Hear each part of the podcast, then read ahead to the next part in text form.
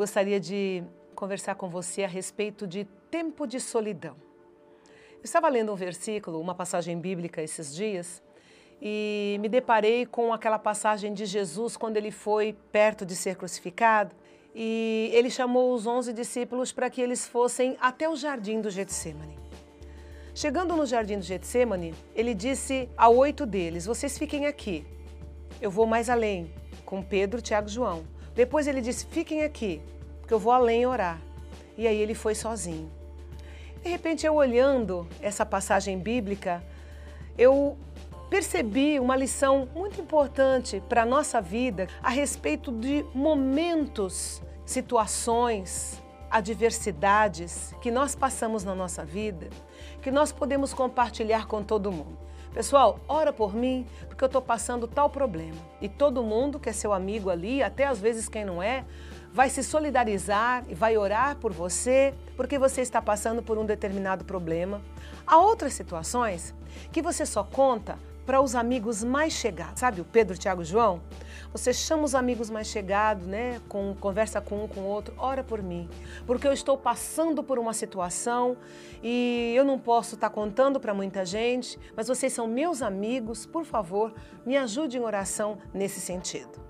E aqueles amigos vão lhe ajudar em oração, são amigos chegados, são amigos íntimos, eles vão ajudar você até que o Senhor lhe dê vitória e eles vão se regozijar, se alegrar com você quando você receber essa vitória. Mas, querida, há situações em que não tem jeito. É você sozinha com Deus.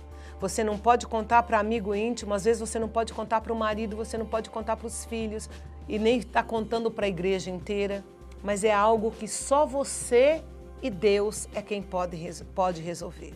E são lutas, são dificuldades, são adversidades que não adianta você colocar ninguém, porque ninguém pode fazer nada por você. E isso tem. É, é, um, é um período difícil, eu concordo. É um período complicado, como foi para Jesus. Ele estava sozinho com Deus, sentindo uma angústia, e ele dizia: minha alma está angustiada até a morte.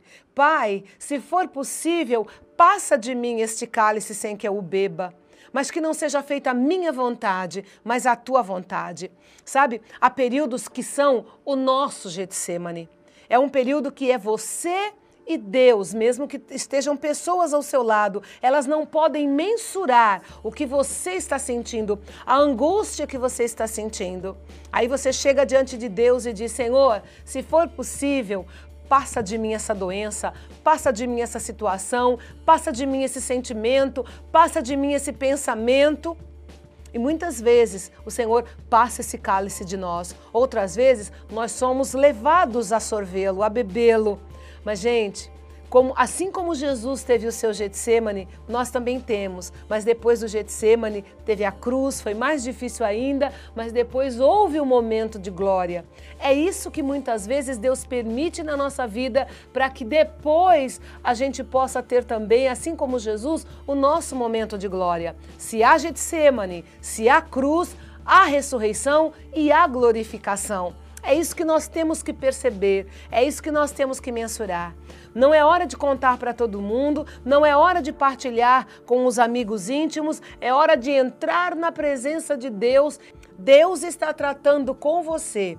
Que tal render-se à vontade de Deus? Hã? Que tal render-se à vontade de Deus e dizer: Senhor, cansei de lutar.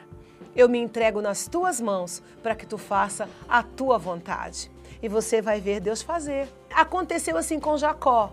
Jacó estava com uma big de uma caravana. Ele mandou todo mundo embora e falou: Eu vou ficar aqui.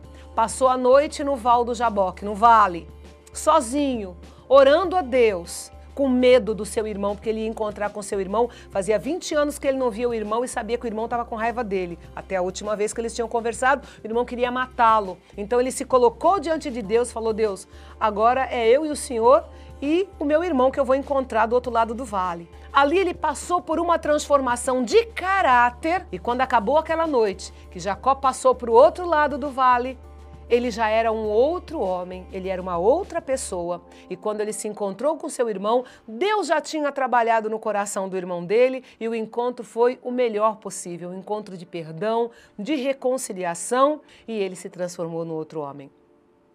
Da mesma forma, José, depois que ele passou pela prisão, que não tinha papai, não tinha mamãe, não tinha irmãos, não tinha ninguém, era ele e Deus naquela prisão.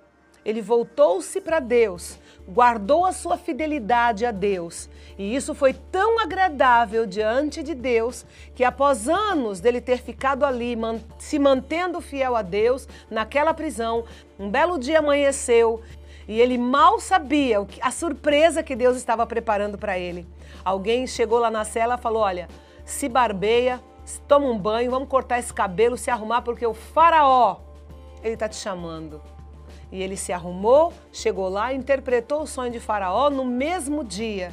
Quando ele foi dormir, ele já não era um prisioneiro, acordou prisioneiro, mas ele foi dormir sendo a segunda pessoa no Egito. A primeira pessoa depois de Faraó era ele. Por quê? Porque ele soube entender esse momento a sós, quando Deus tira tudo à nossa volta e deixa a gente sozinho com Ele, é porque Ele tem grandes surpresas para a nossa vida. E Deus não tem surpresa ruim, não, viu? Se a gente ceder ao trabalhar de Deus, a surpresa sempre será boa. Que o Senhor te abençoe. Que o Espírito Santo faça você compreender essa mensagem, além das minhas palavras, que podem faltar palavras para expressar para você o quanto Deus quer tratar com você e porque Ele te ama.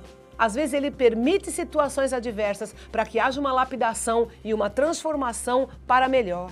Que o Espírito Santo faça você compreender isso.